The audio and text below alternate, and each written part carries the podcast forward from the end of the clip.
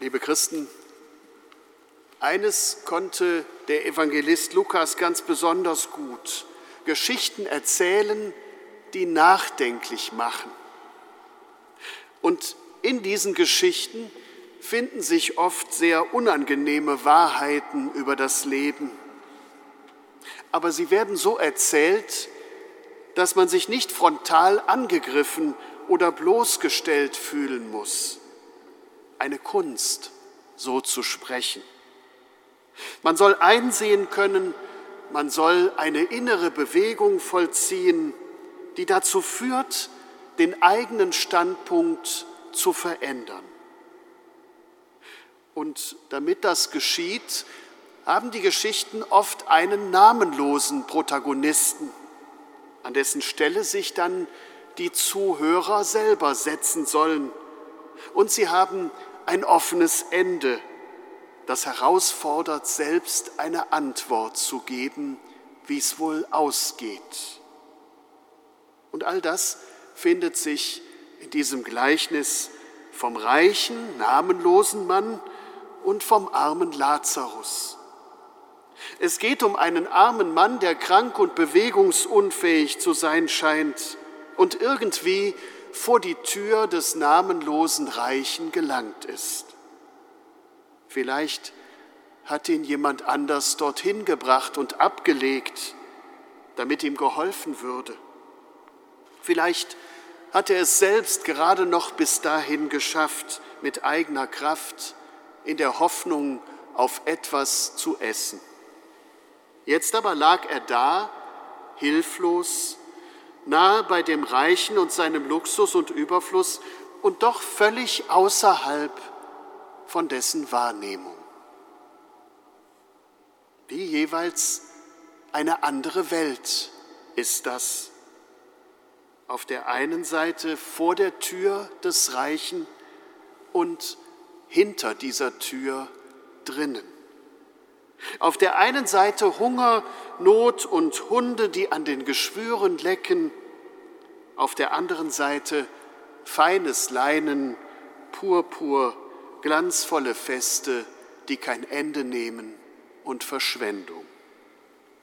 Arm und reich, zwei Welten ohne irgendeine Verbindung. Dabei erfüllt sich das Leben so wie Jesus es versprochen hat und so wie er seinen Gott verstand. Dabei erfüllt sich dieses Leben nur im Zusammenhang, wie die Einladung zu einem großen gemeinsamen Festmahl. Beide Männer sterben. Im Tod werden sie einander ähnlich. Endlich könnte man denken, aber es ist nur kurz. Für Lazarus erfüllt sich sein Leben nach dem Tod. Im Leben selber war nicht viel Hilfe für ihn. Jetzt aber wird er in Abrahams Schoß ins Paradies getragen.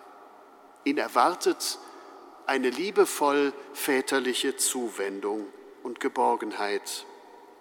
Anders der Reiche, der sich nach seinem Begräbnis in der Unterwelt wiederfindet, in der Sheol, wie es damals hieß, einem Ort der Finsternis, abgeschnitten vom Leben. Eigentlich müssten nach jüdischem Verständnis alle Toten dort sich wiederfinden. Lazarus aber ist direkt in Abrahams Schoß getragen worden. Jetzt könnte man ja denken, es geht einfach nur um eine Umkehrung der Verhältnisse sozusagen eine Gerechtigkeit mit etwas Verspätung, nicht ohne eine gewisse Portion Zynismus. Wem es zuerst schlecht ging, dem geht es jetzt eben besser nach dem Tod. Und wem es vorher gut ging, der hat eben jetzt seine Not. Und dem scheint auch die Antwort Abrahams zu entsprechen, die er dem Reichen gibt. Denk daran, dass du zu Lebzeiten schon deine Wohltaten erhalten hast, Lazarus dagegen nur Schlechtes. Jetzt wird er hier getröstet und du leidest große Qual. Aber wäre das nicht eher Rache anstatt Gerechtigkeit? Wäre das nicht eher ein mathematischer Ausgleich anstatt eine wirkliche Heilung und Erlösung der Kontraste, die so schmerzvoll diese Welt prägen? Menschlich wäre das völlig verständlich. Aber es wäre eben auch völlig jenseits dieser göttlichen Großzügigkeit, wie Jesus sie unmittelbar vorher in seinen Gleichnissen immer wieder beschrieben hat. Der zerrissene Zusammenhang des Lebens, er würde auf diese Weise ja in Ewigkeit fortgeschrieben. Und das ist nicht im Sinne des Schöpfers. So viel kann man den biblischen Texten entnehmen. Der Schlüssel zum Verständnis dieses Gleichnisses liegt im sprechenden Namen des Armen. Lazarus heißt er. Lazarus kommt aus dem hebräischen Eleazar, dem Gott hilft. Lazarus ist also ein Mensch, der sozusagen programmatisch erzählt auf Gott hofft der sich von ihm trotz allem Rettung und Hilfe verspricht. Und so ein Mensch wird erleben, dass sich Gottes Versprechen an ihm erfüllen wird, auch wenn er Not leiden muss. So wird er am Ende nicht belohnt für sein Leiden, sondern seine Hoffnung darf sich bei Gott erfüllen. Das ist etwas anderes. Und genauso wird der Reiche nicht bestraft, sondern auch seine Sicht auf das Leben erfüllt sich. Sie merken, das ist eine existenzielle Frage. Die Art, wie er sein Leben geführt hat, wie er das eigene Leben und das Leben anderer angesehen hat, die wirken sich aus. Er ändert selbst in der Unterwelt seine Einstellung nämlich nicht. Er sucht noch immer danach, sein eigenes Leben zu optimieren. Und die anderen, die werden ihm dabei allenfalls zum Dienstleister, den man mal eben mit Aufträgen durch die Gegend schickt.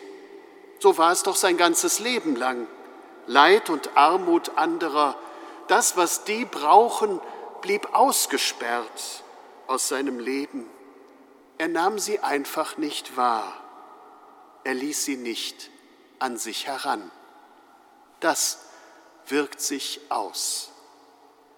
Vor seiner Haustür konnten Armut und Krankheit liegen, so dass er buchstäblich darüber hinweggestiegen sein muss.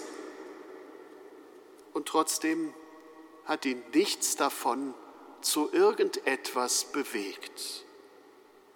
Jetzt aber erlebt er diese ganze ausgesperrte Wirklichkeit seines Lebens an sich selbst, weil man das Leben sich nicht ungestraft zurechtschnitzen kann, wie man das gerne möchte.